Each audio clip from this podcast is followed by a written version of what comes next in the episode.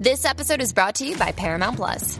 Get in, loser! Mean Girls is now streaming on Paramount Plus. Join Katie Heron as she meets the plastics and Tina Fey's new twist on the modern classic. Get ready for more of the rumors, backstabbing, and jokes you loved from the original movie with some fetch surprises. Rated PG 13. Wear pink and head to ParamountPlus.com to try it free.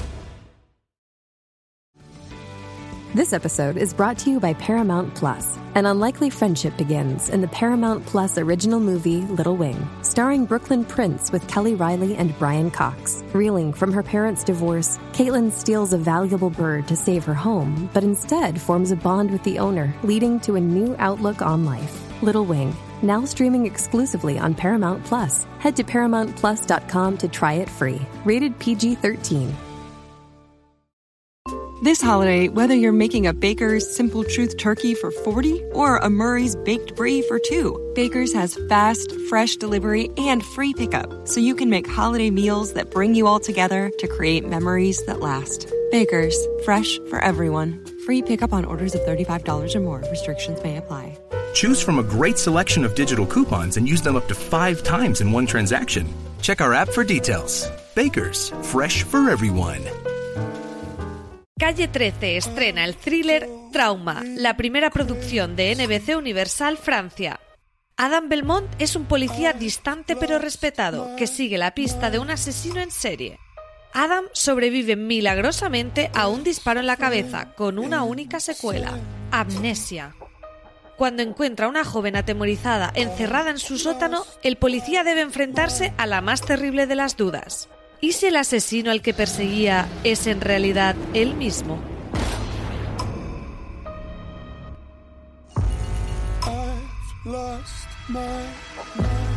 Adam, ¿sabe dónde está? Su identidad es un rompecabezas. Tiene un plan e irá hasta el final. ¿Qué clase de poli eres? Lo siento. Lo recuerdo. Llega Trauma a Calle 13 el próximo 2 de diciembre con doble episodio. Y ese mismo día podrás disfrutar de la serie completa bajo demanda en los servicios de todos los operadores.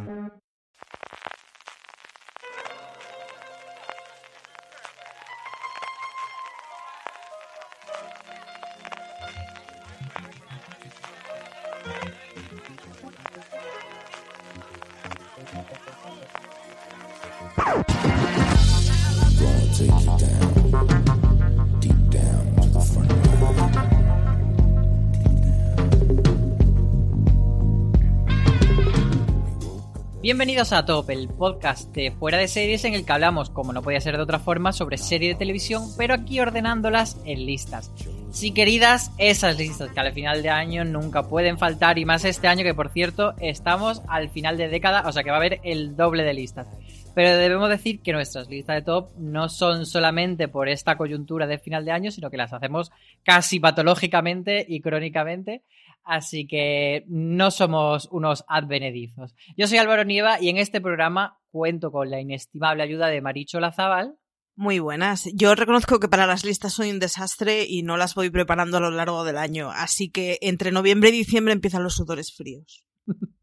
y también con nosotros Valentina Morillo. Hola, ¿qué tal? Yo sí me preparo algunas listas, pero esta no la tenía en mente y la estoy haciendo ahora. Será en directo.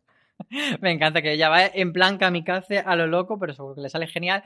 Porque mm, me parece muy buena la elección que ha hecho María Santonja de estas dos colaboradoras que son muy idóneas para, para, este tema en concreto. El tema de hoy, este top, se lo vamos a dedicar a repasar series que han ido estrenándose o han tenido nuevas temporadas a lo largo de 2019 pero que no han hecho mucho ruido y oye, sí que merecen que le prestemos atención. Y yo sé que tanto Marichu como Valen son personas que se salen muy, muy de la norma general de la serie filia, porque yo haciendo esta lista me he dado cuenta de que, bueno, yo sí que me he visto bastantes series, no tantos como otro año, pero, pero la mayoría de las series que me he visto, digamos que están en, esa, en esas listas de las más vistas o de las que más ruido han hecho, pues un Watchmen o pues eso, La Casa de Papel, por poner otro ejemplo, pero que no he visto este año tantas rarezas. Y yo sé que vosotros sí. Contadme cuál ha sido vuestro criterio a la hora de establecer estas 10 series que han pasado desapercibidas durante 2019 y deberías ver, Marichu. Mi selección ha sido un poco, a ver, los aficionados intensos afuera de series. Eh, les vas a hablar de muy pocas series, salvo que empieces con una serie camboyana de que no hayan oído hablar. O sea, es posible que quien oiga este podcast haya oído hablar de todas mis 10 series. Pero son 10 series que me parece que han sido menos vistas, comentadas o que su éxito ha sido mucho más breve de lo que creo que debería haber sido. Algunas de ellas en su semana más o menos sonó, pero cuando una serie suena solo una semana, quiere decir que los, los cuatro frikis que vemos todo y estamos todo el día consumiendo contenidos de series nos enteramos, pero que mi madre, pues es que no sabe ni que existe ese título. Así que hay un par de ellas que, que ya veréis que no son tan, tan desconocidas, pero que, que, que creo que tienen que estar en una lista de debería estar hablando de esto todo el puñetero mundo y no de Juego de Tronos. Yo la verdad es que también he dudado, eh, pues eso, con alguna de de esto es desapercibido o no y, puede que haya algunas que me tiréis de la oreja por haberla incluido porque sean demasiado mainstream. Vale, ¿cuál ha sido tu criterio? Y, o el criterio que vas a hacer sobre la marcha en esta próxima hora. Bueno, es un poco como el vuestro, son series de las que básicamente no hemos hablado mucho en fuera de series, que les hemos prestado poca atención incluso nosotros mismos, y series que me han gustado mucho, muchísimo. Como decía Marichu, no voy a sorprender a nadie porque yo no soy de ver series de estas recónditas que ni siquiera se pueden ver en España, pero aunque se puedan ver, hay muchas que no. Lo mío se centra básicamente en Estados Unidos y alguna cosa del Reino Unido pero todo lo demás lo cato poco, no tengo tiempo, ¿qué vamos a hacer? Y al final termino viendo las cosas que me gustan, porque sí, me puedo permitir ese lujo. Así que eso, series que me gustan, de las que creo que se ha hablado poco y que quiero aprovechar este espacio en fuera de series para darle todo el reconocimiento que no le hemos dado seguramente en la web y ni siquiera un review. Por cierto, voy a adelantar que he hecho, dime Marichu. Digo, una anotación en mi lista eh, sorprende la ausencia de cadáveres, ya os lo aviso me he dado cuenta de que me paso la vida hablando de gente muerta y no hablo de cosas que me gustan en donde no hay gente muerta. Yo ya lo aviso. Sí, la verdad es que me sorprende que las no vayan por esa Lo habríamos notado. Intuyo que entonces habrá mucho adolescente. ¿No? No, no te creas. estoy un poco enfadada con, los adolescentes desde que la, la continuación de Pretty Little Liars no fue lo que esperaba y otro día os hablo de embrujadas. totalmente desconcertado con lo que vas a sacar. Yo os voy a confesar que he hecho un poco, no sé si trampa, pero sí he retorcido un poco el tema, porque como decía, lo que nos proponía María es series que han pasado desapercibidas y deberías ver, y parece que nosotros le vamos a decir al oyente que las debería ver, pero yo me he aplicado también este criterio a mí mismo, y son series que han pasado desapercibidas y yo debería ver porque no me ha dado tiempo a lo largo del año ver, pero sé que me gustarán porque, bueno, pues he escuchado a gente de la que me fío de su criterio eh, que están bien o, el tema me gusta y entonces como que me las he puesto de autodeberes. Así que... Esta forma de hacer trampas. Eso es otra lista que me he dado cuenta confeccionando esta de perfecto, o sea, precisamente cuáles son la media docena de títulos que, oh Dios mío, ¿cómo puede ser que, no, haya visto? Sí, sí. Pues yo lo, he mezclado un poquito. Así que hechas un poco estas presentaciones, vamos al lío, agarramos la lista por, los cuernos y Marichu, con la primera, tu número 10. Bueno, yo, empiezo con la más convencional dentro de mi gusto y con una que sé que a Álvaro le encantará que esté en esta lista, que es Malaca. Y es que yo entiendo que tiene un principio difícil, yo lo entiendo, pero creo que el principio difícil le ha pesado demasiado y creo que es una serie que apunta cosas muy chulas y que mm, es un abrir camino para un tipo de producciones que pueden estar muy bien y un tipo de historias que pueden estar muy bien. Y además reivindico lo de hablar por fin de las ciudades más allá de las postales típicas. Ya sé que es una puñetera mm, fastidio para la gente que, que, es de Málaga y que se dan esas imágenes, pero es que en todas las ciudades tenemos barrios degradados y basta ya de no prestarle atención. Así que mi número 10 va para Malaca y, y con, vamos, man que le pese a todo el mundo. No, a mí me parece muy bien que la, que la pongas en tu lista, por en la tuya. En la tuya. Vale, ¿en ¿cuál es tu número 10? Mi número 10 es Tuca y Berti, la serie de animación a la que Netflix no le dio una segunda temporada, que está creada por la diseñadora de producción de Boyack Horseman. Y fue una serie que a mí me gustó mucho, que en sus primeros episodios podía despistar no porque fuera confusa, densa o estuviera proponiendo algo súper loco, sino porque parecía que podía ser un poco más banal de lo que realmente termina haciendo, termina siendo. Que es una serie que está, es de animación como Bojack y en este caso está protagonizada por dos amigas que son aves treintañeras que eh, habían compartido piso casi toda su juventud y de repente dejan de hacerlo porque una de ellas se muda con su pareja.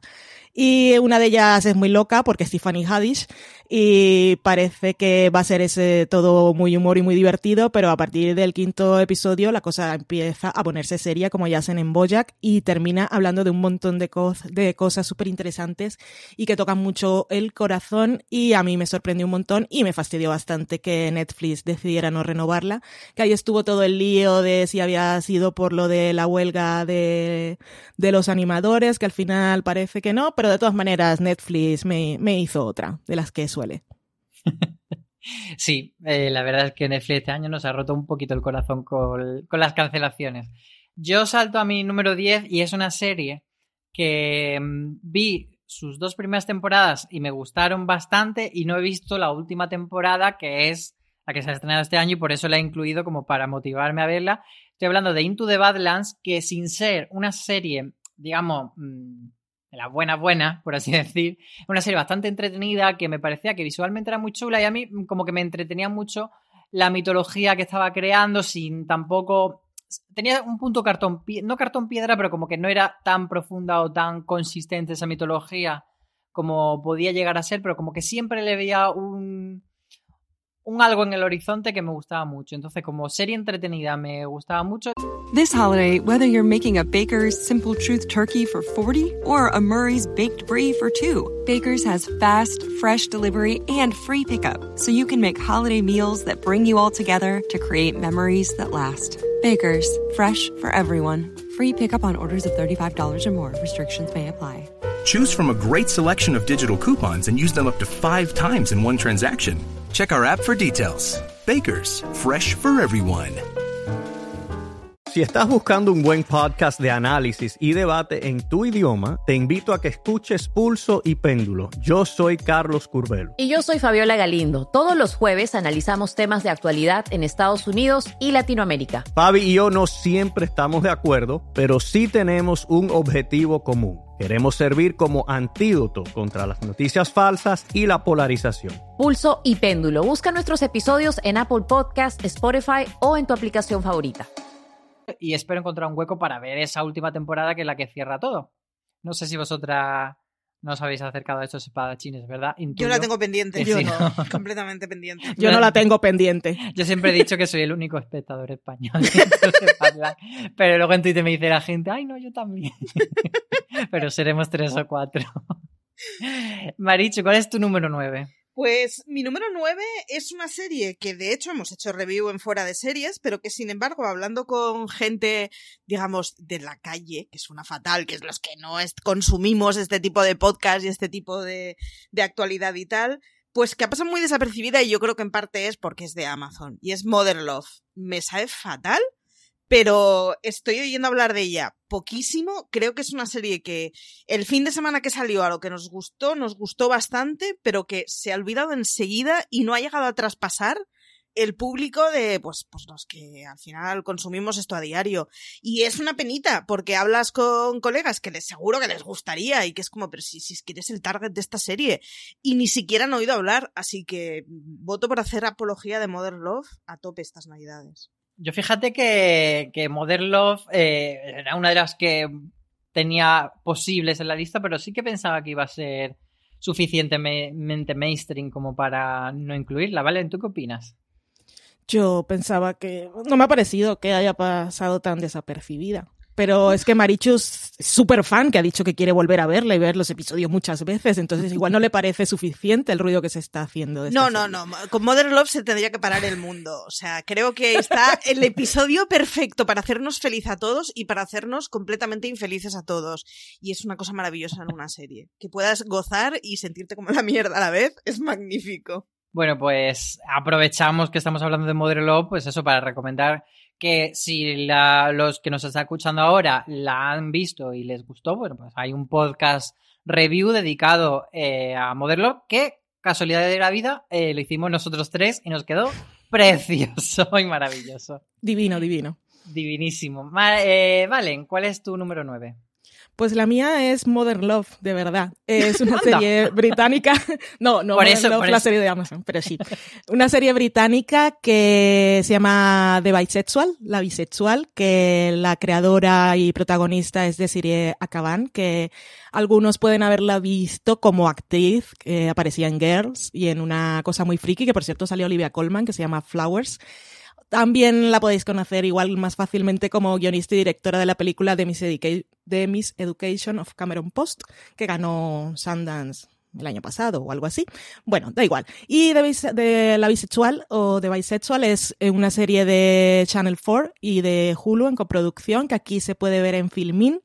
Y nos cuenta la historia de Lila, que es una treintañera que después de una larga relación con Sadie, eh, su novia, deciden darse un descanso, un poco como Ross y Rachel, y entonces Lila empieza en ese momento a explorar su atracción por los hombres por primera vez y en secreto, porque ella ha vivido toda su vida adulta como lesbiana, siempre ha sabido que es bisexual, pero como le costó tanto hacerse un hueco, salir del armario delante de la familia, de los amigos, del trabajo, se creó como una identidad tan fuerte de lesbiana que ahora que es bisexual se siente un poco... em, eh, se siente avergonzada delante de su círculo de lesbianas porque dicen que la van a juzgar un poco. Ella no se siente muy cómoda con la palabra y al principio rechaza identificarse como tal porque, porque sí, pero es una serie que es muy divertida, son episodios cortitos y también muy personal y la verdad es que Desiree Akaban como actriz y claramente como guionista es una joyita.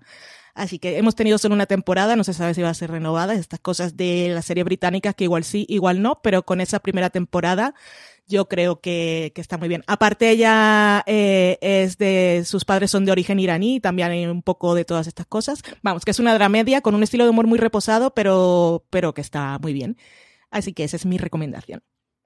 Pues si el objetivo de este podcast es convencer a gente de que vea series que se le han pasado durante el- a lo largo de 2019, Valentina, primera estrellita en la frente porque me has vendido tan bien de bisexual. Completamente. que la voy a ver.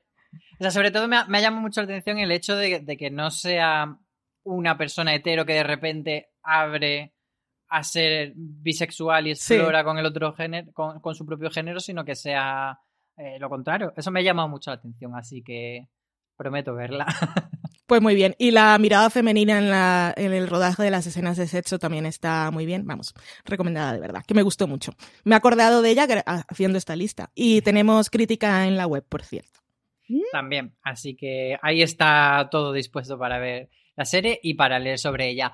Pues aprovechando que Valen ha recomendado una serie de filming, yo voy con otra serie de filming que tampoco he visto, pero sé que me va a gustar porque la premisa es muy guay y porque mm, me ha hablado gente muy bien de ella. Es Miss, Miss Wilson, la señora Wilson, que por cierto hay una crítica de la serie en, en Fuera de Series que la hizo Juan Galonce y es una serie que ya de entrada me llama muchísimo la atención porque la prota es Ruth Wilson y interpreta a su abuela. O sea, una serie de alguien interpretando a su propia abuela ya me tiene ganado. Así que no sé por qué a estas fechas de 2019 todavía no la he visto.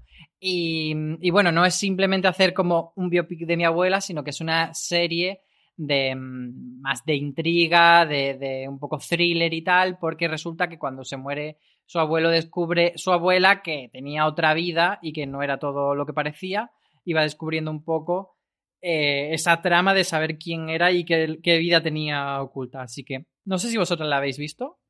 No la he visto. ¿No? Y además son pocos episodios, o sea que. Y la Es actriz que y te me pega chifla. mogollón, ¿eh? Vale. Sí, sí, no la he visto porque cuando se estrenó estaba otra cosa, pero sí que tengo ganas, sobre todo porque la actriz me gusta, me gusta muchísimo, muchísimo. y es corta. Y, Pues- y claro, es intrigante la historia. Pues yo creo que nos las apuntamos los dos, ¿no valen? Sí, yo me la. la y la- y la comentamos. Prometo que en mi lista hay también cosas que he visto. A ver, cuando llega. lo prometo, lo prometo.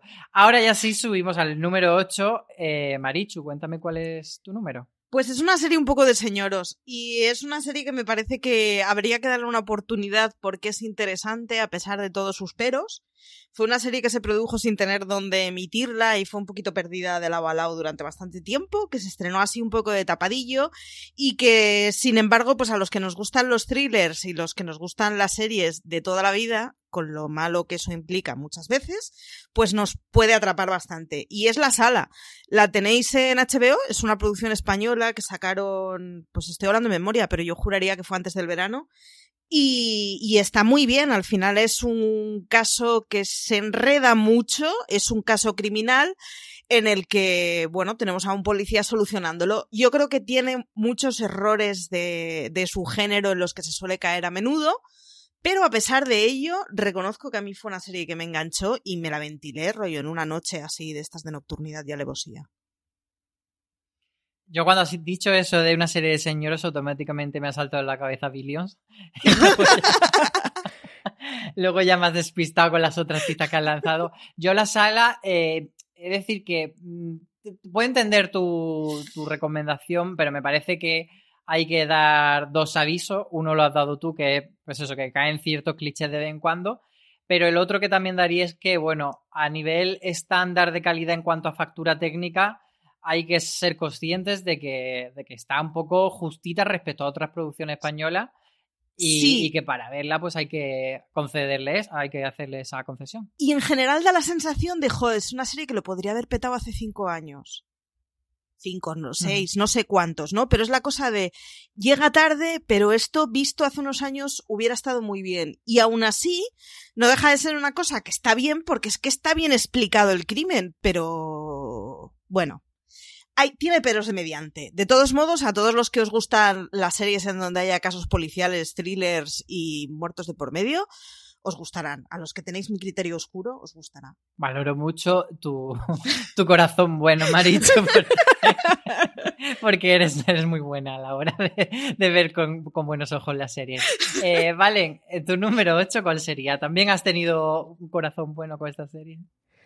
Eh, este es corazón de fan y, y, fan enamorada. Fan enamorada de Florence Pugh, que es, una mujer que me vuelve loca y yo pienso ver todo lo que haga. Y afortunadamente va haciendo cosas buenas por la vez que solo tiene 23 años. Vi, por cierto, justo anoche el Actors on Actors, que son estas entrevistas de Variety en la que llevan a dos actores eh, para que se entrevisten entre ellos mismos y es una charlita y cuentan, eh, se preguntan sobre las películas que tengan en promoción o con las que estén haciendo carreras para los premios que sean. Y ella está con Benny Feldstein, que es la protagonista de, que han puesto el nombre aquí terrible, Super Empollonas, que vamos a ver como Mónica Lewinsky en American Crime Story. Pero bueno, Florence, que la habréis visto en Midsommar últimamente y este año la vimos en una serie que fue La chica del tambor, que es una serie que desvaría un poco. Es una adaptación de John Le Carré, que está dirigida por Park Chan-wook, y salen por allí también Alexander Skarsgård y Michael Shannon. Y es un poco así... This holiday, whether you're making a Baker's Simple Truth turkey for 40 or a Murray's Baked Brie for 2, Baker's has fast, fresh delivery and free pickup, so you can make holiday meals that bring you all together to create memories that last. Baker's, fresh for everyone. Free pickup on orders of $35 or more. Restrictions may apply. Choose from a great selection of digital coupons and use them up to five times in one transaction. Check our app for details. Baker's, fresh for everyone.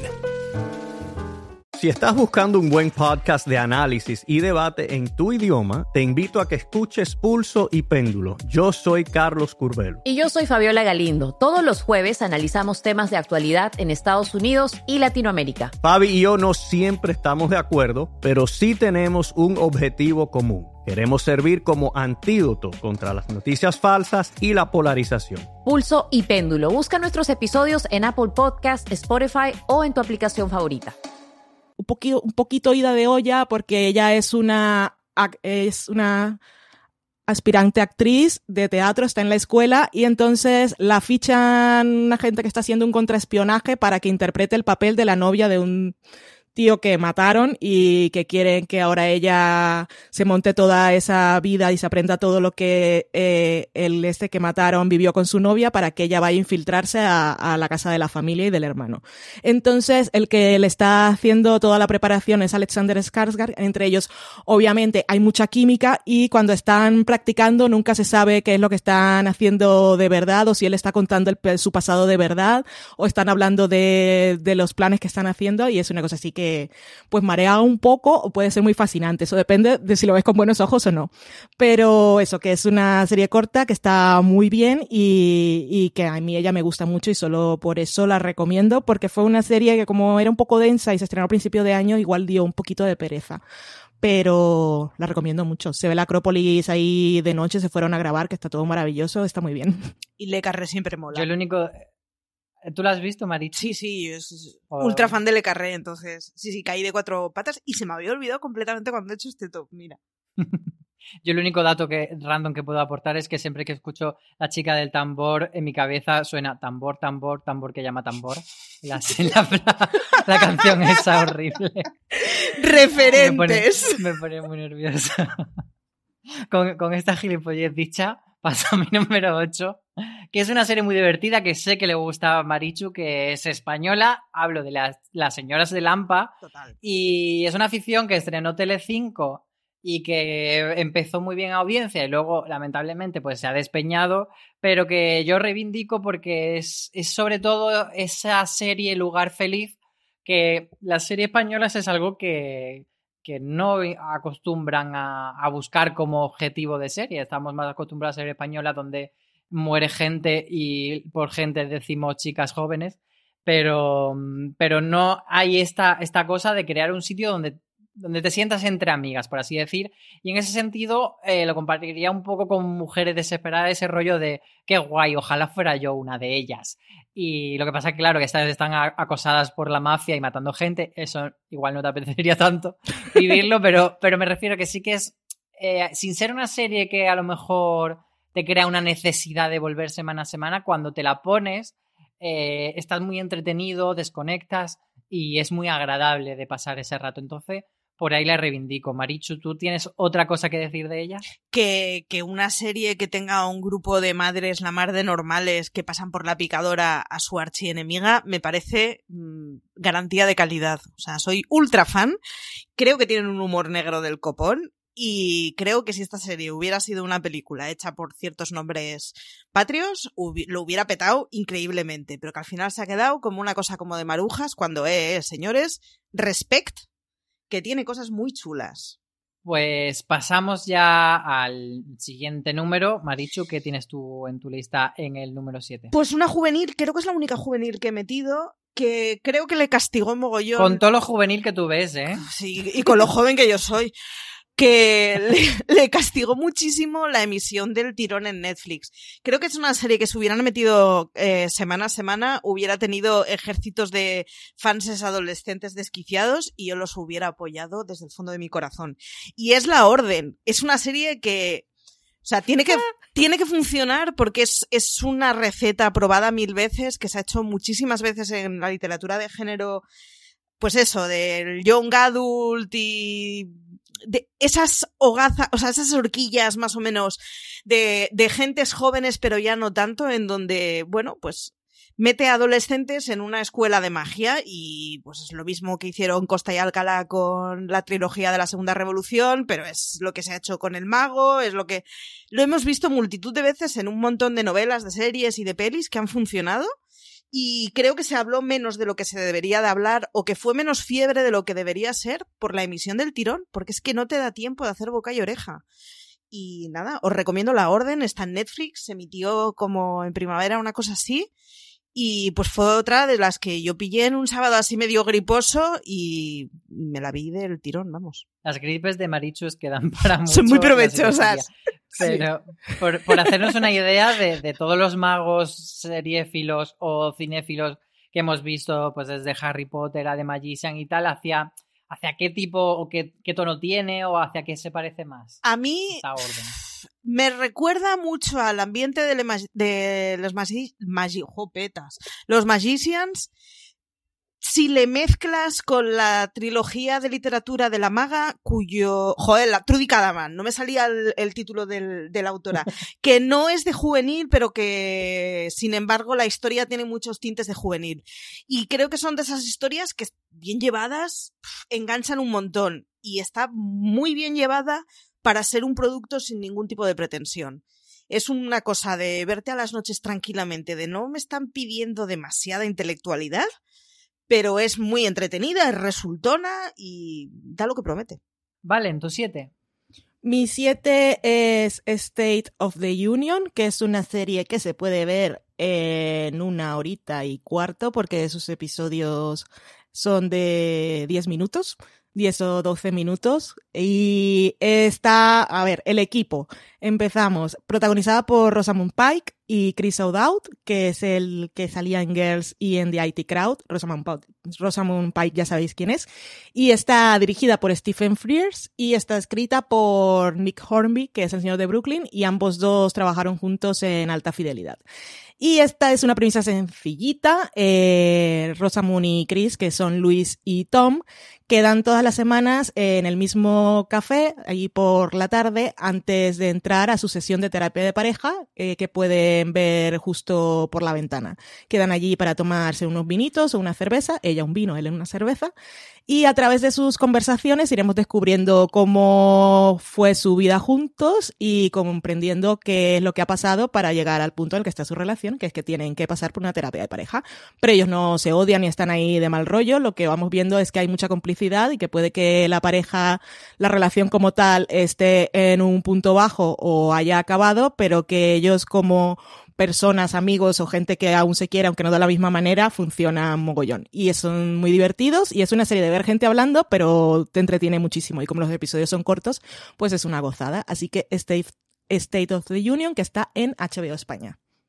Yo me uno a esta recomendación porque la vi me gustó bastante. Sí que lo que tú dices de que es una gozada que los episodios son tan cortos, también me parece como que hace que sea más olvidable. O sea, yo ya la había borrado de mi mente totalmente y me pasó lo mismo pues con, con estas chiquititas que sacó Netflix de bonding y tal, que es como te las ves, y desaparecen. Ya no, no tienes esa cosa como de la serie que te acompañan durante varios meses. Pero bueno, es una, una reflexión de serie filo viejo que, que no venía a cuento. Mi número 7 es The Act. Es una serie increíble que mm, quizás sí que tuvo cierto ruidillo, pero al venir a España de la mano de Stars Play, que es una plataforma que no tiene todavía, pues digamos, tanta eh, penetración y tanta solera dentro de nuestro país, pues quizás ha quedado más escondidilla y si The Act hubiese estado, yo creo que en Netflix HBO habría sido eh, la bomba o en Movistar, o sea, habría sido como cabeza, primera cabeza de cartel de, de cualquier plataforma porque es una serie muy buena y tiene, por supuesto, a Patricia Arquette, que quien nos escuche sabe que en esta casa se venera sobre todas las cosas. Y es una serie sobre una madre, está basada en un, de hecho, en un caso real, una madre que, que tiene Munchausen por poderes y entonces básicamente putea a su hija en lo indecible por, por esta enfermedad mental que tiene.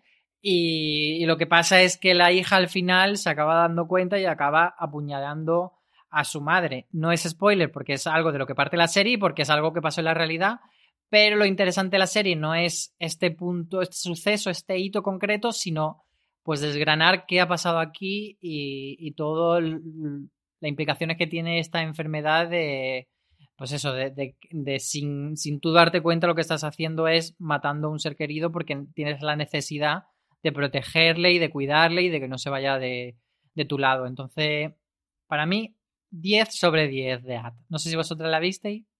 No la vi, ¿no? Yo la vi. Lo que está de moda es la enfermedad esa, porque tengo ahora, recuerdo, tres series en el último año y medio en la que ha sido parte fundamental de la trama. Que la otra sería Politician y. ¿Y cuál? Eh, heridas abiertas. Ah, Es cierto. Mira, una serie que he bloqueado en mi cabeza. Sí, cierto. Pues nos pasamos al número 6, Marichu. Estoy intentando verlo en esta lista. Os hago una foto luego porque lo vais a flipar. Mrs. Wilson, eh, Mrs. Wilson dice que es. Y es que yo soy una, o sea, iba a decir una seguidora, pero soy una stalker de Juan Galonce. Todo lo que escribe me lo leo y me lo devoro porque suele gustarme lo mismo que le gusta a él. Tenéis que ver su crítica en fuera de series porque es que es maravillosa.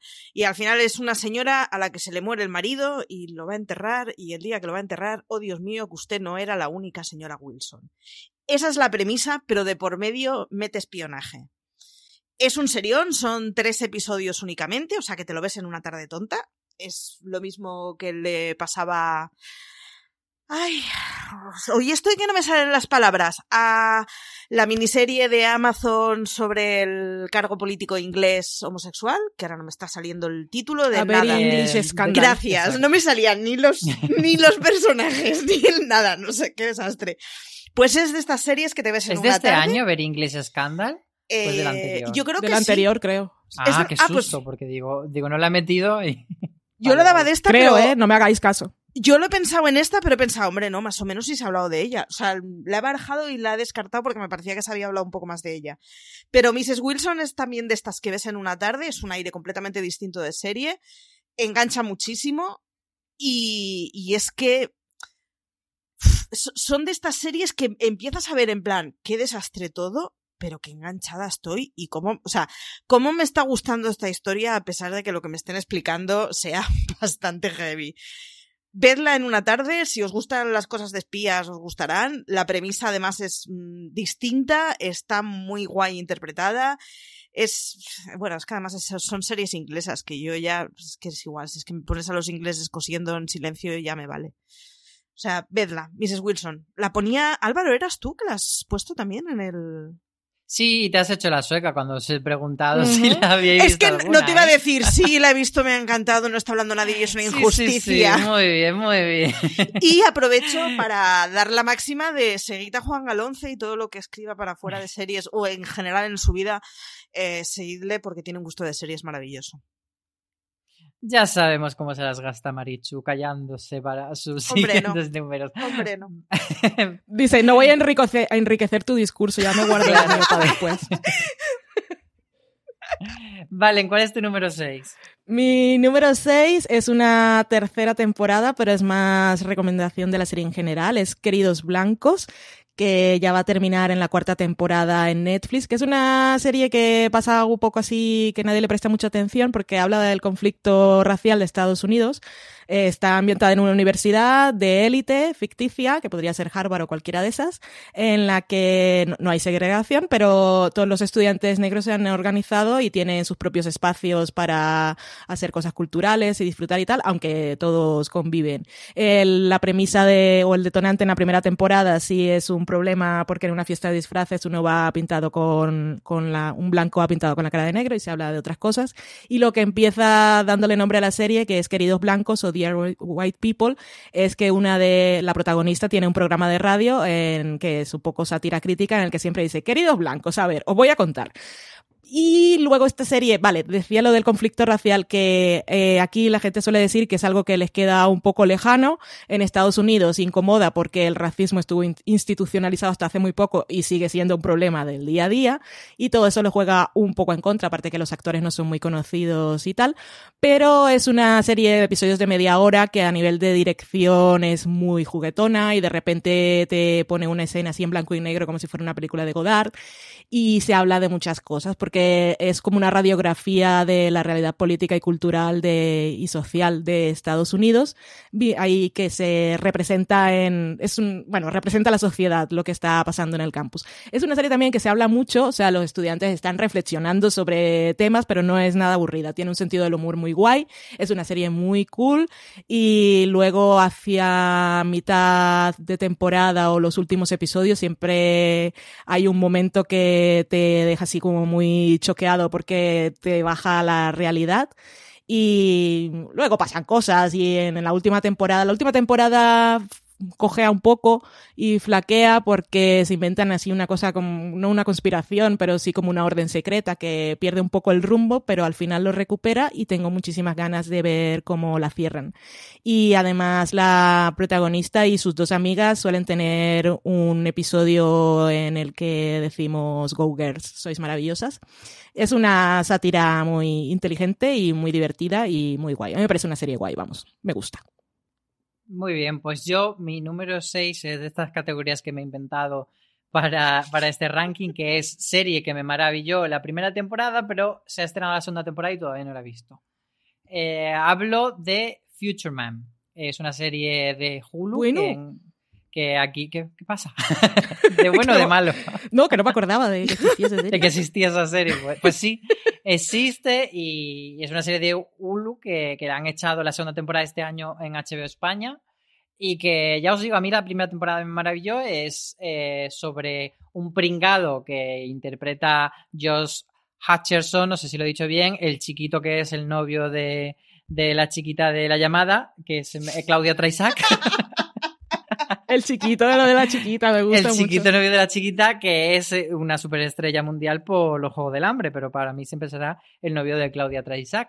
Y, y es pues es un pringao que de repente pues se ve ahí em, como elegido ah, porque era muy bueno en los videojuegos y todo eso deriva en que es el elegido para salvar a un futuro posapocalíptico en el que del cual vienen dos señores muy raros que son Tiger y Wolf. Uno es Derek Wilson y otra es Elisa Coupe, no sé si se dice Coupe o Coupe como los coches, pero es una, una muchacha que salía en Happy Endings, que era una serie de comedia muy guay, y ella era allí muy guay y aquí sigue siendo muy guay, por supuesto.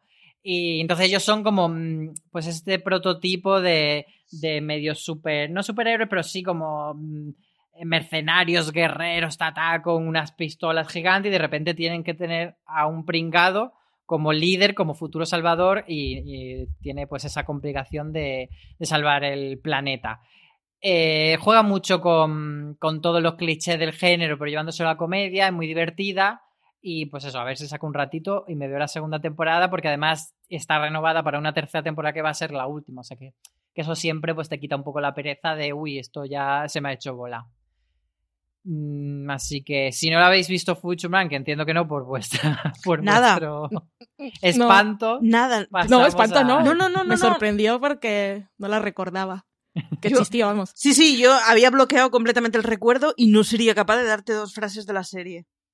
Lo cual. Pues mm, guapísimo es este muchacho. Así que con, con su imagen de carita de medalla en la mente, pasamos al número 5 de Marichu. El número 5 de Marichu es una comedia que en España la ha emitido TNT, que está protagonizada por Daniel Radcliffe. Hablo de Miracle Workers. Creo que. Creo que no es tanto que haya pasado desapercibida, es algo peor. Y es que injustamente no se está diciendo nada al personal. Y creo que es muy injusto. Es una comedia que es muy lugar feliz, en donde además es como gracioso porque eh, habla de la gestión de Dios de las cosas del universo. Danny Radcliffe es el encargado del departamento de cuando pedimos un milagro a Dios. ¿Quién lo gestiona? Pues lo gestiona un chavalín que no tiene ni idea de nada y que además tiene muy pocas herramientas para poder gestionar los milagros. Dios es Steve Buscemi, mm, lo que haga este hombre, aunque te haga un anuncio de cervezas, ya está bien para verlo. Quiero decir, es Steve Buscemi. eh, hace un papelón fantástico de Dios completamente desastroso. Es una comedia que yo creo que la segunda temporada, para la cual ya está renovada, le va a sentar muy bien. Y es de esos lugares felices que. Ahora que se va a acabar The Good Place y os va a faltar un lugar así un poco en el universo de los dioses y en, el, las luchas entre los bienes y el mal y en estas series así que andaba ahora por, por las cosas de los cielos, eh, os va a faltar un hogar al que ir y yo solo digo que Miracle Workers os va a recibir con los brazos abiertos, aunque es cierto que juega en otra liga respecto a The Good Place. Pero es una comedia que está muy bien, es una comedia que se ve muy rápido, además ya hemos abandonado las comedias de 22 episodios por temporada, así que si es que son 20 minutos, 20 minutos que te llevan a un lugar bonito en lo que estás cenando, lo que sea. Vedla, de verdad, dadle una oportunidad y vedla. Y yo juraría haber grabado un- una review de Miracle Workers para fuera de series. Ten- tengo el Me recuerdo. encanta, me encanta. Me encanta que ya no nos acordemos ni, ni de lo que hemos hecho nosotros. No, de hecho, Igual lo hemos soñado. Pero, reconozco- pero yo sí que recuerdo, Marichu, que, que en fuera de series escribí sobre la segunda temporada de Miracle Worker que está renovada. Y eh, pues bueno, si a alguien le gustó esa serie, que sepa pues eso, que va a haber una segunda temporada, pero que va a ser una historia diferente, Sí. centrada en la Edad Media y en la que tanto Daniel Radcliffe como Steve Buscemi harán personajes distintos. Así que si tenéis curiosidad, buscáis Miracle Worker temporada 2 y en fuera de series os sale la información. es una Eh, comedia a la vale, que el rodaje le va a sentar sí. muy bien, digo. O sea que dadle una oportunidad más. Pues a ver si con ese rodaje de la, segunda temporada es aún mejor y nos la recomiendas con más ahínco. Vale, ¿en tu siguiente serie cuál es? Mi siguiente serie la puedo hilar un poco con lo que está diciendo Marichu, pero más de forma mm, colateral, que hablaba de que podía ser un buen reemplazo para, para, o para llenar el vacío de Good Place y estas cosas. Pues yo voy a hablar de Brooklyn Nine-Nine, que es una serie que ya es ya va a comenzar a emitir en Estados Unidos el año que viene la séptima temporada y ya la han renovado por una octava, o sea que son muchas temporadas y son largas, pero es esa serie de Michael Schur que se ha quedado un poco así apartada, que no le hemos prestado suficiente atención. Yo incluso la vi completa este año. Yo había visto el... This holiday, whether you're making a Baker's Simple Truth turkey for 40 or a Murray's Baked Brie for 2, Baker's has fast, fresh delivery and free pickup, so you can make holiday meals that bring you all together to create memories that last. Baker's, fresh for everyone. Free pickup on orders of $35 or more. Restrictions may apply. Choose from a great selection of digital coupons and use them up to five times in one transaction. Check our app for details. Bakers, fresh for everyone. Si estás buscando un buen podcast de análisis y debate en tu idioma, te invito a que escuches Pulso y Péndulo. Yo soy Carlos Curbelo. Y yo soy Fabiola Galindo. Todos los jueves analizamos temas de actualidad en Estados Unidos y Latinoamérica. Fabi y yo no siempre estamos de acuerdo, pero sí tenemos un objetivo común. Queremos servir como antídoto contra las noticias falsas y la polarización. Pulso y Péndulo. Busca nuestros episodios en Apple Podcast, Spotify o en tu aplicación favorita esos primeros episodios cuando se estrenó y me pareció una chorrada inmensa, pero es que el protagonista es Andy Samberg, que es el de Saturday Night Live, y me parecía que era el mismo personaje. Y a mí nunca, a mí los sketches de Saturday Night Live no suelen hacerme mucha gracia. Y el tipo de actuación que tienen tampoco. Y me quedé con él y dije, pues no la voy a ver nunca más.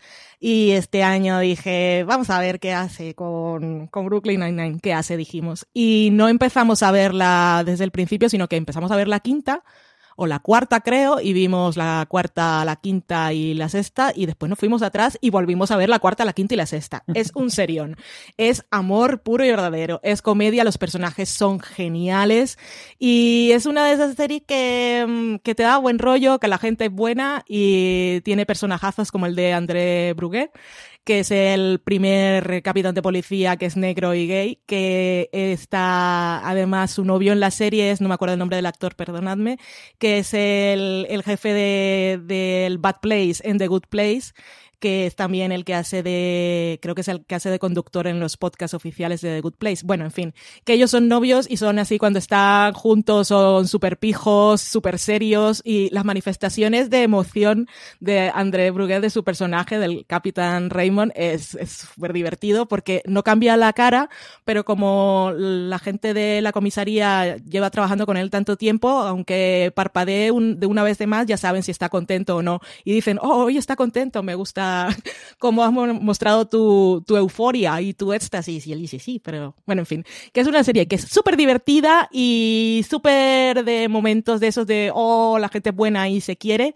Y luego tiene episodios buenísimos. En la quinta temporada, por ejemplo, hay un personaje que le cuenta a sus compañeros que es bisexual. En la sexta temporada hay un súper episodio del Me Too, del que voy a hablar próximamente en una columna cuando se emita aquí en Movistar, que ya lo tengo apuntado en la agenda. Y ahí queda Brooklyn Nine-Nine, más que la recomendación de la temporada, de la última temporada, que sí, que es la que está ahora en emisión, es buenísima. Es un recordatorio que es una serie que pasa desapercibida y no debería, y os gustará muchísimo entrar allí. A mí, fíjate que me pasó lo contrario que a ti cuando se estrenó la serie en 2013. Eh, la vi, me gustó mucho la primera temporada, pero es de esas series que que al final, como no te pide pan, pues la vas dejando. Y sí que a lo largo del tiempo he escuchado a mucha gente no solo decir que le gusta mucho, sino que se mantiene muy bien a lo largo de las temporadas y tengo pendiente volver a ella. Digo, yo creo que se mantiene muy bien y además es de esas series que entre la cuarta y la quinta temporada yo creo que llegó a ya no tenemos que hacer esfuerzo para hacer de reír. Hacemos comedia muy buena. Ahora además vamos a hablar de otras cosas. Y tiene episodios que son una joya. O sea, y que si esto en vez de comedia de 20 minutos te lo hubiera hecho un drama de 40, estaríamos todos en plan, oh Dios mío, qué maravilla.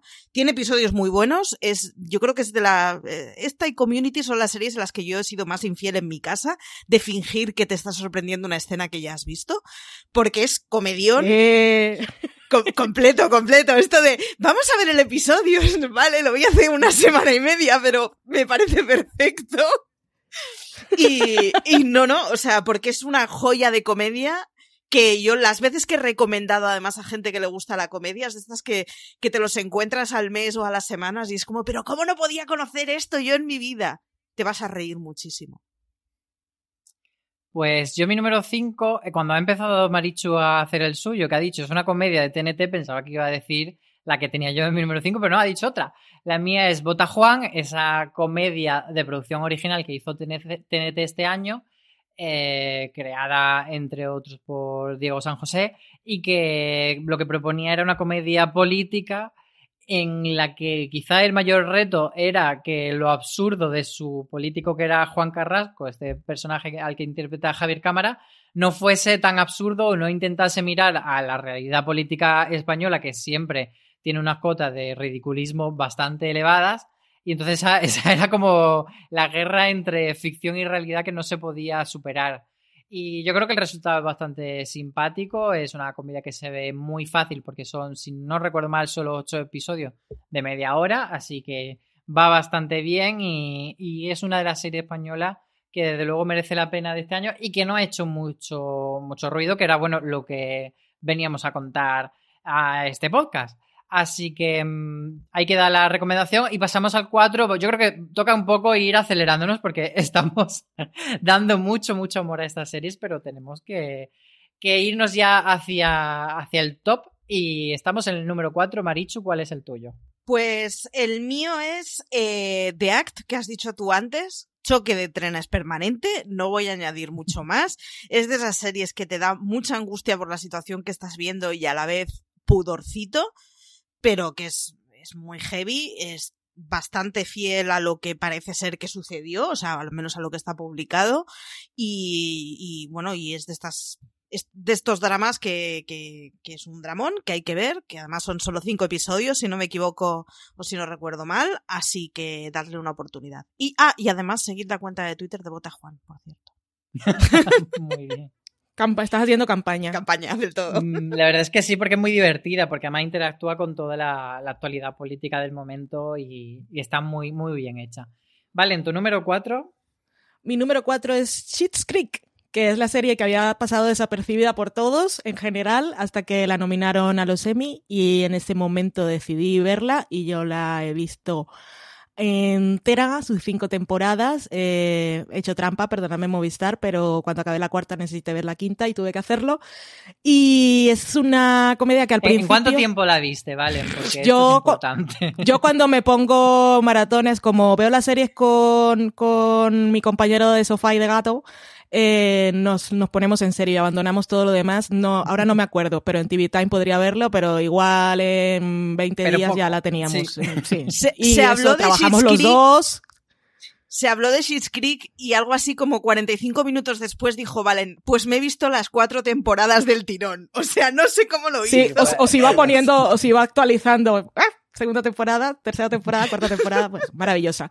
Eh, al principio parece que es una cosa así sencillita que no va a poder escapar de su premisa, que es una gente que tiene mucho dinero, mucho dinero, mucho dinero, se quedan sin ningún tipo de dinero y entonces van a parar al pueblo que se llama Cheese Creek, que bueno, ahí tiene su historia, y ahí se quedan viviendo en un, en un motel en el que lo dejan vivir gratis básicamente porque son los dueños del pueblo y vive esta gente que mm, no era una familia, pues se ven eh, obligados a vivir en dos habitaciones de motel. Por un lado padre y madre y por el otro los dos hermanos que ya son mayores, que nunca habían compartido vida juntos. Y al principio pues es un poco el choque, ay, la gente del pueblo, qué cosas más cutres y qué mal está vivir aquí y me quiero ir.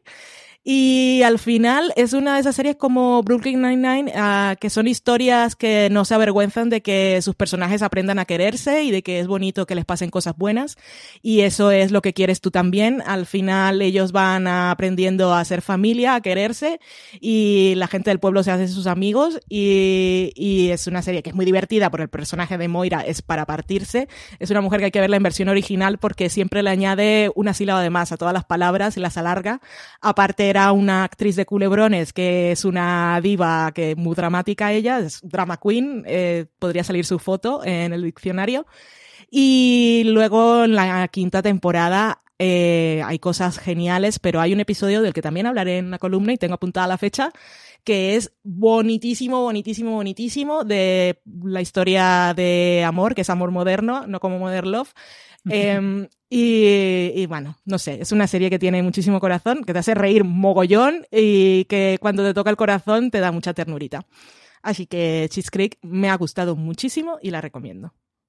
Yo el número 4 es una de esas que, como decía Maricho al principio, no sabemos si realmente han pasado desapercibida o no, pero sí que eh, tuvieron ese fin de semana o dos fines de semana de un poco de movimiento y tal, pero que luego desaparecieron y que quizá mucha gente se le haya olvidado, que es Dead to Me, esa, mmm, no sé si comedia oscura o, drama con tintes cómicos de Christina Applegate y Linda Cardinelli como protagonistas, que la verdad es que mmm, era una, tiene un poco la esencia de mujeres desesperadas con solo dos mujeres desesperadas. Y, y es de esa serie perfecta para un fin de semana porque son 10 episodios de media hora.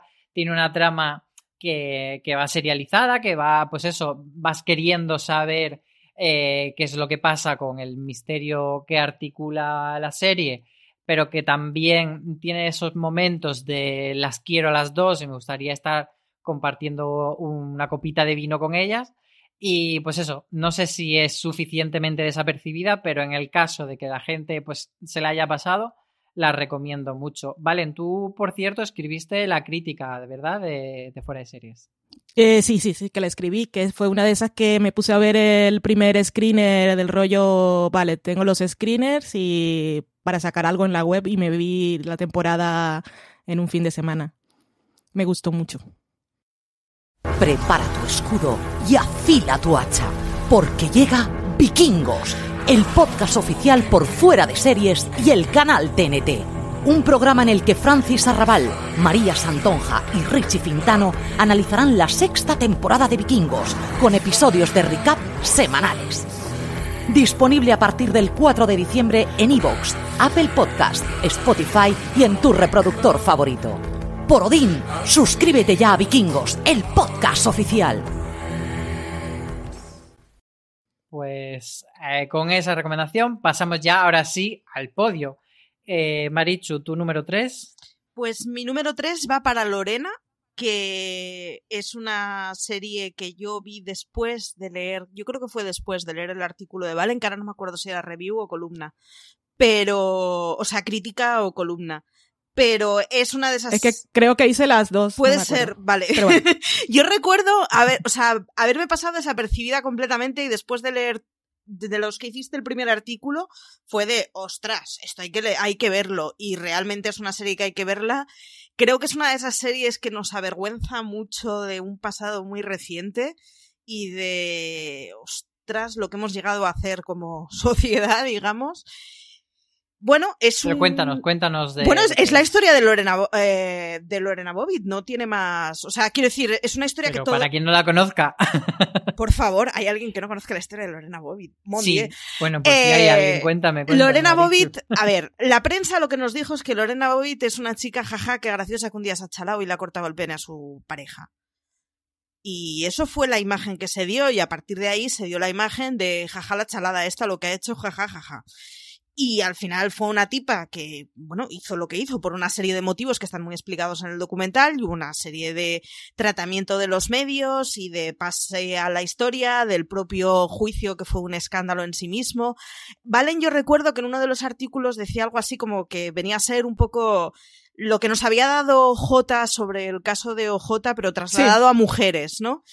Y, y uh -huh. me me sonrojó mucho que una de las cosas que hace la serie es recuperar imágenes del momento y decir, pues es cierto que yo recuerdo de chaval haber oído estas cosas y no me sonrojé en absoluto. Y se hicieron juicios de valor y, y bueno, pues se llegaron a hacer caricaturas y qué gracioso es todo. Y cuando estábamos hablando de una tipa a la que, oye, su pareja le zurraba y, y nació el instinto de supervivencia. Y todos hicimos mucha guasa de ese tema. Y yo recuerdo que fue a partir de Lorena eh, y de la crítica que le leía a Valen que me he ido fijando en varias cosas de True Crime y tal y de decir, es que es verdad, es que sistemáticamente hemos hecho un trato en los medios de comunicación en donde mm, cuando la autodefensa sale de la tipa o la situación de, de violencia se hace pública de la tipa, eh, todos nos descojonamos mucho del tema. Y el último caso en el que ha salido imágenes muy sonrojantes es en el True Crime de Monzón. Está muy bien, es un documental además que el, digamos, el caso criminal que se juzga es muy sencillo, con lo cual la serie se puede permitir explicar cosas que salen de propiamente el hecho y explicar cosas de contexto, de medios, de cómo la sociedad lo recibió, que, que es eso que nos sonroja mucho como sociedad. A mí me pareció una de esas series de decir, ¡buf! ¡Qué vergüenza me está dando! Y es que... Por alusiones, Valen, algo que añadir de, de Lorena que me siento fatal por no haberla incluido y podría ser trampa ahora y decir, también es mi tercer puesto, pero no me gusta mentir, así que no lo haré. Pero sí, lo que, lo que sientes cuando ves esta serie documental, o, o yo siento lo mismo que Marichu, es vergüenza porque Lorena Bobbitt, que estaba Álvaro haciéndonos la broma de que no lo sabía, creo, para que de no, Marichu pero desarrollara más. Que puede, que puede haber alguien Sí, que por eso, por el eso. caso de la mujer que le cortó Pero- el pene a su marido, pero no recuerda el nombre de ella, por eso... No, no, no, bien, que, pero que es eso, que se quedó como una, una referencia que es usada en la cultura popular millones de veces y todos nos quedamos con la broma de que le cortó el pene al marido y era un chiste. Y cuando te ponen imágenes de la cobertura de los medios o lo- los late nights, lo que decían, la cantidad de cosas, se te va un poco, bueno, lo estás viendo ahora, pero eh, se te van las manos a la cabeza y dices, ¿cómo pudo pasar esto? Porque la historia es que ella era inmigrante, o sea, y todo, todo un trasfondo y un contexto cultural que en el, en el momento no se habló, que en aquella época, que es algo que cuenta el documental, es que el la- tratamiento de violencia de, de género no, no existía ninguna ley, no existía ningún organismo, no era algo de lo que se hablara, era una cosa muy privada, que si eh, una mujer llamaba, la, la policía consideraba que esto, esto es una cosa de puertas para adentro, nosotros no podemos hacer nada, y había una desprotección total de las mujeres ante el abuso de sus parejas, porque no, no estaba contemplado como algo posible por la sociedad que tu marido pudiera abusar de ti, porque es tu marido y puede hacerlo, era básicamente eso.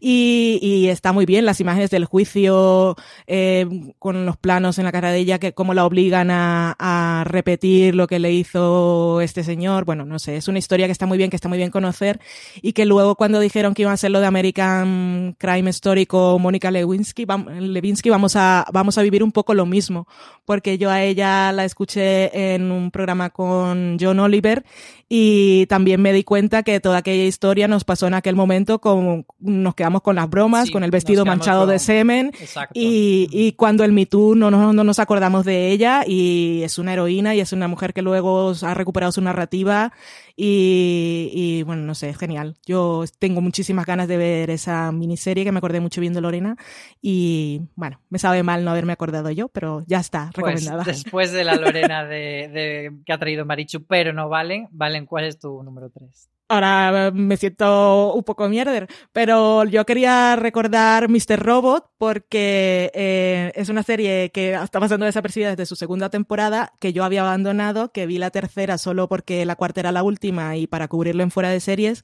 y la verdad es que me enganchó en su momento la tercera y la cuarta está siendo muy buena temporada, que no voy a, no voy a hablar ahora mucho de la serie porque es un lío y lleva muchos años y está a punto de acabar, pero en la cuarta temporada se está convirtiendo en otra cosa que en realidad siempre estuvo ahí desde el principio, pero no le habíamos prestado atención porque estábamos pensando en toda la conspiración y todo el lío.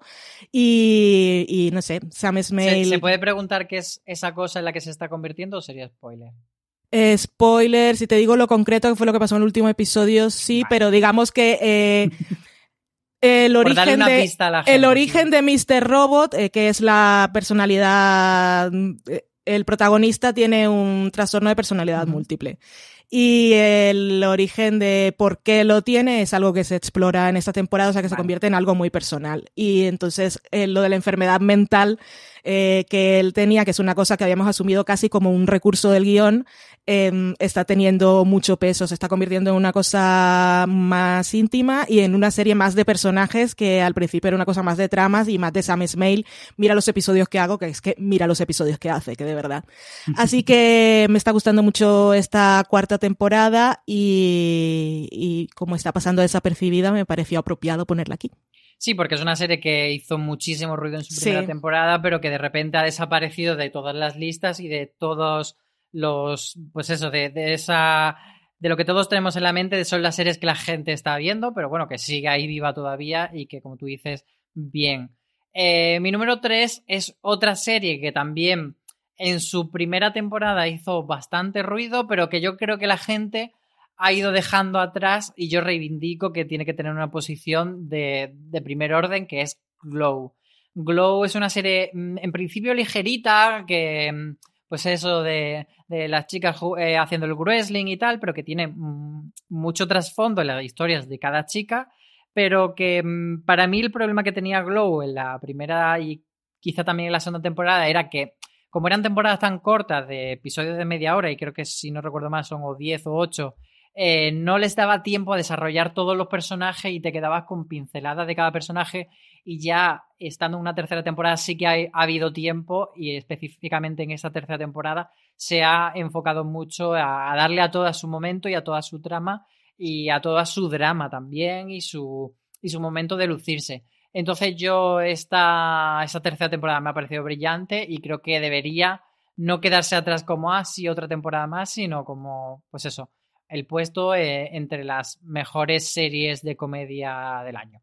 No sé si alguien está de acuerdo. Estoy de acuerdo, muy de acuerdo. Yo me caí después de la Muy primera y no sé por qué. O sea, Pues te recomiendo en, en esas tardes de, de resaca o de, o de estar Resfriado. malita, resfriada, que te pones a ver una, una pamplina tal, pues está, está igual un pelín mejor que las pamplinas. Te están juzgando, Marichu. sin juzgar, yo sin juzgar. sin juzgar, pero antes que ver la segunda temporada de La Orden cuando la haya, quizá creo que es mejor ver Glow. No ¡Qué lo sé, injusticia! ¡Oh, por favor! pero sin juzgar. Entonces, Con mi gusto esto, impecable. Marichu, tu medalla de plata. Cuéntanos cuál es tu número dos. Pues mi medalla de plata se va para Good Omens. Creo que se ha hablado muy poco de ella, salvo los fans acérrimos que se han vuelto locos y han creado un mundo de fanart que sigue activísimo y que es maravilloso. Creo que es una serie que está muy bien, es una adaptación maravillosa de una obra que escribieron Neil Gaiman y Terry Pratchett. Creo que tiene mucho humor de ese Pratchett que ya no está y que es una verdadera lástima. Creo que para los que somos muy fans de la obra literaria, hicieron una adaptación en la que nos completaron cosas que, bueno, hay una historia de los dos. This holiday, whether you're making a Baker's Simple Truth turkey for 40 or a Murray's Baked Brie for 2, Baker's has fast, fresh delivery and free pickup, so you can make holiday meals that bring you all together to create memories that last. Baker's, fresh for everyone. Free pickup on orders of $35 or more. Restrictions may apply. Choose from a great selection of digital coupons and use them up to five times in one transaction. Check our app for details. Bakers, fresh for everyone. Si estás buscando un buen podcast de análisis y debate en tu idioma, te invito a que escuches Pulso y Péndulo. Yo soy Carlos Curbelo. Y yo soy Fabiola Galindo. Todos los jueves analizamos temas de actualidad en Estados Unidos y Latinoamérica. Fabi y yo no siempre estamos de acuerdo, pero sí tenemos un objetivo común. Queremos servir como antídoto contra las noticias falsas y la polarización. Pulso y péndulo. Busca nuestros episodios en Apple Podcast, Spotify o en tu aplicación favorita. Protagonistas, que es básicamente un ángel y un demonio que tienen que gestionar cómo va a funcionar el fin del mundo y entre medio los cuatro jinetes del, apocalipsis llegando al fin del mundo y es, es una locura de serie que no tiene ningún sentido, perdidos todos a la carrera en un pueblo perdido de Inglaterra, porque ahí es donde se va a desembocar bueno, pues el fin de todo y la lucha final entre el bien y el mal. Pero es una serie con muchísima retranca, con un guion fabuloso, con una manera de dibujar a los personajes que es un gustazo increíble. con unos protagonistas que, o sea, yo no he visto unas parejas más maravillosas en todo el año como la que son la de ese ángel y ese demonio, que me da igual que Gaiman y Pratchett nunca dijeran que acababan juntos mm, comiendo perdices o comiendo anises o no sé cómo es la frase de los cuentos, pero entre todos los fans hemos aceptado completamente y tanto entre Michael Sheen, que le, le, podéis ver ahora en Prodigal Son, es uno de los dos personajes, como Gaiman en sus redes, como absolutamente todos los implicados, han aceptado de buen grado que les hayamos hecho pareja de Eternum y es la pareja romántica más maravillosa que he visto en mi vida. Tenéis que ver Good Omens, a cualquiera que les guste las series de fantasía o los contenidos de fantasía. Es una locura, es una maravilla y además os tenéis que leer también la obra de Pratchett y Gaiman. Y así ya aprovecháis, os leéis todo mundo disco fascinado estoy con que en la mente de Marichu los finales de los cuentos serían fueron felices y comieron anises. Me encanta. No, sé, no sé qué son anises exactamente, porque si van a comer las semillitas esas uy, iu, iu, iu, pero guay. Sí, es un poco raro, pero bueno, así es Marichu y la queremos igual. Valen, ¿tu número dos? Mi número dos es una serie que pasa desapercibida porque Facebook Watch no quiere que la veamos. Eh, Sorry for Your Loss. Es que de verdad, yo estoy siguiendo la serie. Yo tengo Facebook porque está mi madre ahí. Y entonces, cuando comparto cosas en Instagram, que ni siquiera las pongo, mi madre se entera y le van a Facebook y entonces dice me gusta. Y solo por eso, por no darle un disgusto a la mujer de que no se entere de mi vida porque Instagram no le gusta, sigo en Facebook. Pero ahora, Facebook, tengo Facebook. ¿Por qué no me avisas cuando sale un nuevo episodio de la serie que está bien, que estoy viendo? No, no me avisa. No me avisa que se va a estrenar, no me avisa que hay un nuevo episodio, no me avisa que existe. Y además, cuando tengo la aplicación eh, para verlo en la tele eh, y voy a ver, no me pone cuál es el último episodio, tengo que buscarlo. Bueno, es un lío. Y es una serie que son episodios de media hora, que está muy bien. Es, la premisa es súper dramática porque Elizabeth Olsen es una viuda muy joven que había, ha perdido, cuando empieza la serie, su, su marido se ha muerto tres meses antes y es una serie que va sobre el duelo, básicamente, y ella vive en casa ahora con su madre y con su hermana, que por cierto es la actriz de la película de Star Wars Em, que se llama, ay, no me acuerdo ahora cómo se llama ella, bueno, en fin, da igual, la que era pilota, voy a decir, que la gente la odió mucho y tuvo que cerrar su cuenta, su cuenta de Instagram porque la gente es lo peor del mundo. Y Sorry for Your Loss es una serie bonita, es una serie que tiene sus momentos divertidos, tiene episodios que son bastante juguetones con lo formal y me han dejado con un final de temporada que voy a morir si no la renuevan porque es una putada lo que nos han hecho, perdón, perdón por hablar mal. Pero nos dejaron ahí con final súper abierto y final súper dramático y no puede ser porque lo que queremos es que esta gente esté bien. Pero Sorry for You Loss vale mucho la pena y Elizabeth Olsen es que esos ojazos que tiene y cuando llora ya te vuelves loco, dices, no, ¿cómo puedes llorar así? No me hagas llorar, que no quiero. En fin, que está muy bien. Cuando sonríe, eso sí, también ilumina la pantalla. Pero los lagrimones de anime que tiene te conmueven, quieras o no. Puedes estar con el gato mirando que el gato es bello y te distrae todo de lo bien que lo hace. Así que Sorry for Your Loss es obviamente una serie que pasa desapercibida porque Facebook es lo que quiere. La tengo pendiente. Mi número dos es una serie española que, que aquí tenía dudas de si realmente había pasado desapercibida o no que es hierro, porque sí que es verdad que luego a posteriori se la ha ido reconociendo y tal, pero comparada con otra serie de Movistar no tuvo ese empuje promocional tan grande y en general no hubo esa euforia crítica tampoco en torno a ella, pero Hierro me parece que es un thriller bastante clásico en cuanto a guion, pero me gusta, por ejemplo, mucho que no es un thriller tramposo, que normalmente aquí en, en este tipo de, de thrillers de quien lo hizo, el Who It, se tiende mucho en España a, la pista falsa y, al, sospechoso de mentira de cada episodio. O sea, en este episodio te voy a hacer sospechar sobre el padre para que luego decirte que no era el padre, y en el siguiente sobre el tío para que luego decirte que no es el tío. No te plantea ese juego, sino que todo lo que te va contando es verdad, eh, te va dosificando la información, pero no juega a engañarte y eso me gustó bastante. Sí que es verdad que eh, la resolución o el descubrir quién es la persona que ha cometido el crimen eh, no se hace al final de la serie, sino bastante un poco antes del final y como eso te deja un poco descolocado como, como que luego la serie colea, pero bueno, lo defiende bastante bien. Eh, los planos de la isla de hierro son maravillosos. O sea, simplemente por eso estás deseando que acabe una escena y empiece otra para que haya esa transición preciosa. Y Candela Peña y Grandinetti están muy bien los dos como pareja. Así que yo me alegro que haya una segunda temporada.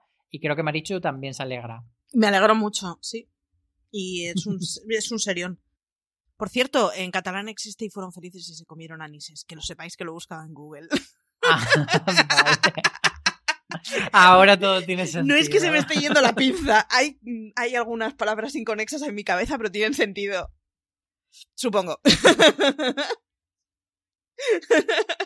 Vale, pues con esta curiosidad lingüística, Marichu, desvelanos tu top 1 de la lista. Mi top 1 es para una serie que el que la conoce y la ha visto es ultra fan, pero me parece que se le ha dado menos bombo del que se debería y sobre todo menos prestigio del que se debería. Y es Gentleman Jack. Es un serión independientemente de todo lo que te hable de trasfondo, es un serión. Y si estuviera hablando de la historia de un hombre y una mujer, sería un serión tradicional, pero seguiría siendo un, señor, o sea, un, un, serión.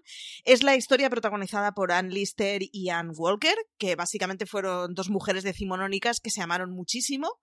Ann Lister era una tipa con pasta que tenía el rol de hombre en absolutamente todo lo que hacía de cara al público, en su manera de comportarse, en su manera de llevar los negocios, en su manera de... Bueno, en un momento donde las mujeres estaban hechas para llevar vestidos delicados, pues, pues jugaba en otra liga, que vivió un romance mm, de lo más dramático y de lo más intenso con Ann Walker, que entre medias además Ann Lister era una crápula maravillosa, de estas que hubiera cerrado los bares a las 6 de la mañana hoy en día, sin ninguna duda.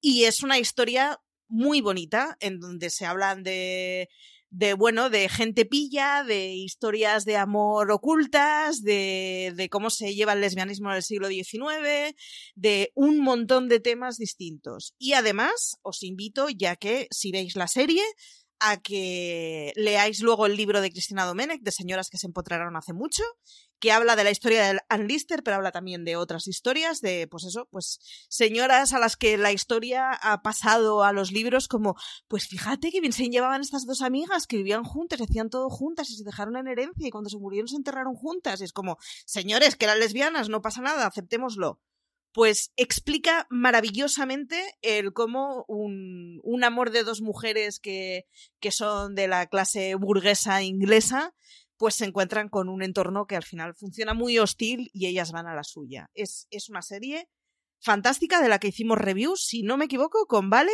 y con Marina, ¿verdad? ¿Estaba? Pues eso. Sí. Os, veis la serie. Antes de. Digo, os veis la serie, os leéis el libro, eh, leéis la review y todo, por favor antes de pasarle la, pelota a Valen de que nos descubra su número 2, le quería, pues eso, decir que nos hable también ella de Gentleman ya porque es otra de las defensoras. Es una serie impresionante que disfruté muchísimo. Tenía miedo de que me hiciera sufrir, que fuera a tirar más por el dramón, dado el contexto, pero no, es una serie llena de luz que lo que quiere es hacer un homenaje a esta mujer que se atrevió a vivir la vida como quería, aprovechando las rendijas que le dejaba la sociedad en ese momento. Es una verdadera heroína y me encantó mucho la serie. Me sabe mal no haberla puesto, la tenía ahí eh, entre las posibles, pero estaba segura que Maricho la iba a poner. Tenía miedo de que no la dijera en el puesto número uno, pero afortunadamente me ha salvado la papeleta. Y de paso decir que Señoras que se empotraron hace mucho es el mejor título de libro que he visto en mi vida. Se lo mandé a una amiga en Colombia por su cumpleaños, ahora que vino mi hermana, y la hice súper feliz. Está muy bien el libro, además. Y la serie es divertidísima. Ahora sí, Valen, cuéntanos cuál es tu número uno. Mi número uno es Vida, que es una serie de Stars, que aquí se puede ver en Stars Play, que ya tiene dos temporadas, están justo ahora rodando la tercera.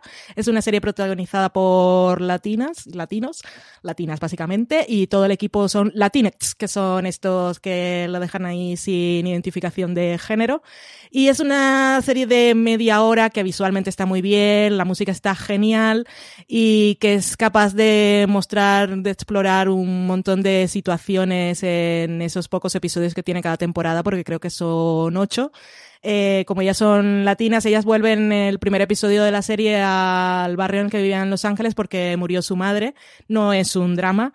Y lo que explora es el regreso de estas que no querían volver allí porque ya se habían ido. Es una serie que ya que ellas son latinas y van a ese barrio latino, eh, se explora mucho los estereotipos culturales que se dicen cosas como casarse con un blanco para mejorar la raza o siempre tienen que luchar ahí con el dilema de que eh, no eres lo suficientemente latina o um, uno de los personajes, eh, eh, una de ellas es lesbiana y entonces es criticada porque no es suficientemente lesbiana, porque no hace, eh, no, sé, no hace su lesbianismo como algo performativo.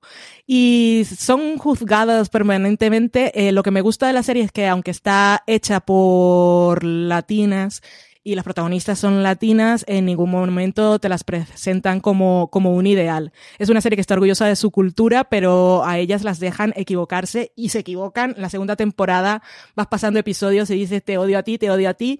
Puedes gritar a la pantalla, pero eso es lo que la hace aún más liberadora. Y la relación entre esas hermanas que no es nada fácil y no es nada perfecta es fantástica y la serie habla mucho de la identidad, cómo se define, cómo te la asignan, cómo se reclama. Tiene cosas súper interesantes, pero no es para nada un panfleto, ni te lo está diciendo, no te está diciendo todo el tiempo de qué está hablando, sino que simplemente lo vas viendo por las situaciones. Y los personajes están geniales. Así que, vida, pues quería reivindicarla un poquitín. Pues muy bien, reivindicada y estaba en el número uno y ya llegamos al fin con mi número uno, que sé que no voy a ser el único que, que esté a favor de esta serie y no ha salido, así que Valen se va a poner contenta porque es la señora Fletcher. ¡Bien! Tengo pendiente y me da mucha rabia. Pues fíjate, porque es una serie que antes de, de, que se estrenase yo tenía muchas ganas, pero luego se me fue como quedando, creo que fueron como cuatro episodios todavía y tal, y cuando me puse me vi los cuatro del tirón y luego ya he ido semana a semana viéndola y la verdad es que me gusta muchísimo. Eh, pues para quien no la conozca, la señora Fletcher es interpretada por Catherine Hahn, que es una mujer que de repente llega el día en que su pequeño hijo ya no es tan pequeño y se va a la universidad. Entonces tiene esa crisis del nido vacío y la llena con porno, que es como mejor se llena. Las y masturbación. Y masturbación y un poco también, pues eso, eh, eh, empezar a conocerse a sí misma y a plantearse hacia dónde quiero ir, o qué puedo hacer para llenar mi tiempo y, cuál puede ser el objetivo de mi vida ahora que no tengo que estar limpiando los gallumbos sucios al mequetrefe este, que por cierto es un ¿eh? gilipollas. es insoportable. Además, la serie es muy, muy divertida porque te va mostrando cómo él es un cretino, ese hijo, y ella ni siquiera es consciente de lo que ha criado. pero, pero bueno, ella es muy carismática, es Catherine Hahn, que probablemente la reconoceréis por Transparent, que ahí hacía de esa rabina judía cercana a la familia. Y, por otras series. Y la verdad es que, no sé, me parece como una serie muy amable, pero que a la vez te está contando cosas y por eso se hace tan amena de ver. No sé si Valen, que sí que la ha visto, quiere añadir algo. Catherine, eh, Catherine Hahn es una diva y yo, si está ella, lo veo todo y es que... Qué pelazo, ¿eh? Es que es fabulosa esta mujer. Ah, en fin. Y la serie, muy bien, eh, lo del hijo es que el hijo es realmente insoportable, pero me gusta porque la serie es consciente cuando él es el típico acosador y malote y gente chunga del instituto, pero popular precisamente por eso. Y me gusta el choque cuando va a la universidad. es un poco, es un poco todo un mundo ficticio de fantasía, porque todos son súper, súper gente que está consciente de las cosas y están hablando, cuando están hablando los populares, hay un momento en los primeros episodios están todos los, deportistas, eh, están en la universidad, están sentados en la mesa y él no sabe dónde sentarse y dice, ah, pues voy con los deportistas que son los míos. Y están hablando del cambio climático o de algo de, un tsunami. del y cambio climático y se queda fuerísima. Y él comienza a decir, ah, sí, como el vídeo ese de YouTube de uno que había un tsunami y cogió la tabla de surf y se ríe y los demás lo miran así como eres imbécil, pero no vamos a perder el tiempo explicándote nada y lo ignoran totalmente. Sí, en esa parte es casi un poco fantasía de vendetta hacia, hacia, el bully, que realmente no sé hasta qué punto sucede en la vida real, pero, pero sí que es como curioso esa parte. Y luego el papel que juega el, el chico que estuvo acosando fuertemente en los años de instituto, porque ese, ese no va a la universidad y se queda en la ciudad. También es interesante. Sí, así que bueno, pues es una serie que tenéis en HBO España, que le podéis dar una oportunidad. Creo que van a ser como unos ocho capítulos o una cosa así, Sí. es una serie limitada. Y pues bueno, mm, si no la habéis visto, dadle una oportunidad. ¿Alguna serie que os haya quedado en el tintero que queráis decir así rápidamente? Y nos despedimos. Pues Marichu. por, por hacer lista de series que no hayan salido, decirlas muy largas, reivindicar la segunda temporada de Counterpart, nosotros podemos mm, rescatarla, que veo que no, pero bueno. Eh, Derry Girls, que me parece que se habló menos de lo que se debería a pesar de la apología de Valen por la serie y por el bien de su... eh, de, de- de- de hacer el, el sprawl de- del título y lo que hacemos en las sombras que me parece una maravilla de serie que deberíais estar viendo todos, que es una comedia de vampiros loquísima, que está muy bien hecha y que se ve en una tarde tonta. Y con eso es todo. Todas tus recomendaciones muy bien. Yo lo que hacemos en las sombras no la puse porque no sé si pasó tan desapercibida o igual es ese, la burbuja en la que vivimos que en Twitter la gente la estaba viendo. Tal cual, no a mí me ha Sí, pasado yo creo- yo eso. creo que de sí mi valdría. timeline, mi timeline lo ha visto yo creo que la mitad del timeline. Ahora, sales a la calle con los amigos de toda la Ya. vida a hacer una cerveza y no les suena de nada. Claro, claro. O sea, a mí me ha pasado en ese sentido con Así nos ven, que era otra que Ya. eh, sí que entró en toda pues la, la carrera por los premios, etcétera, y dentro de un mundo muy específico de seriefilia, así que era como la serie del momento, pero no sé hasta qué punto ha llegado a ser mainstream. Y bueno, pues esa junto con Carmen Sandiego serían como las dos que he dejado en el tintero, que Carmen Sandiego, una serie de animación muy para niños, sin pretender buscar al público adulto, pero muy simpatiquilla que, que para ver en familia me parecía guay. ¿Y tú, Valen, alguna que se te haya quedado en el tintero? Estaba intentando mirar mi hoja, pero es que mientras estábamos hablando se ha hecho oscuro y no he encendido la luz y no veo nada. Por cierto, hoy fui a la óptica y me ha aumentado la dioptría a un 1.5 en un ojo y tengo 4,5 en un ojo, el izquierdo. Que me di cuenta, por cierto, cuando eh, viajé la semana pasada, que estaba en el aeropuerto y me decían Dani y Sara, eh, ¿la puerta cuál es? Y yo miraba así y decía, no, no, no se ve. Y decían ellos, la, la 8D, y salían corriendo. y yo dije, creo que no veo.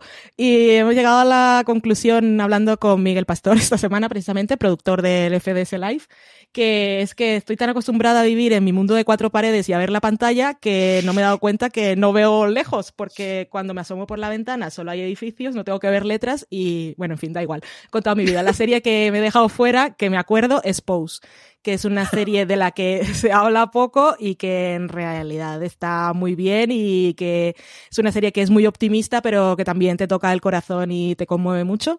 Y, y ahí está, Pose.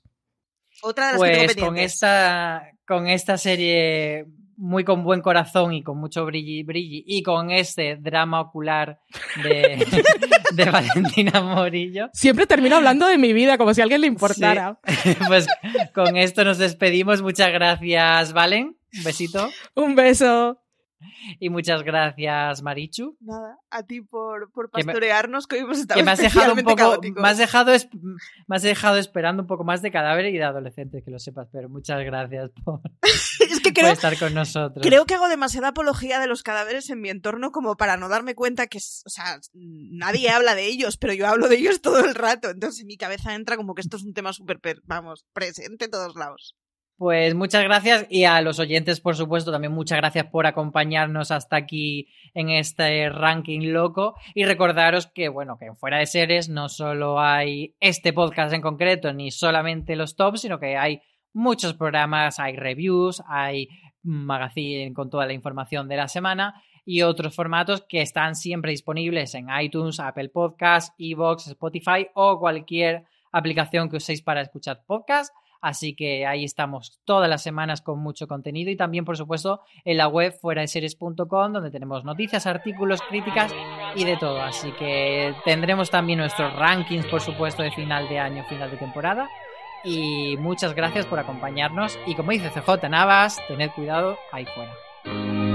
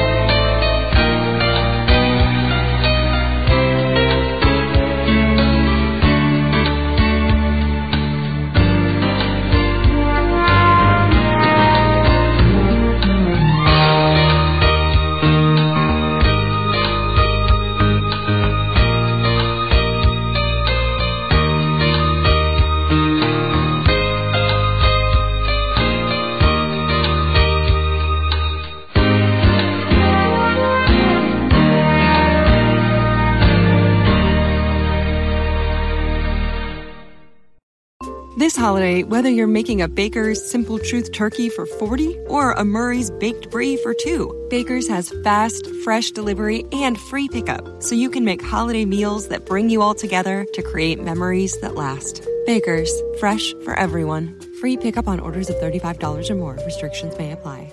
Choose from a great selection of digital coupons and use them up to five times in one transaction. Check our app for details. Bakers, fresh for everyone.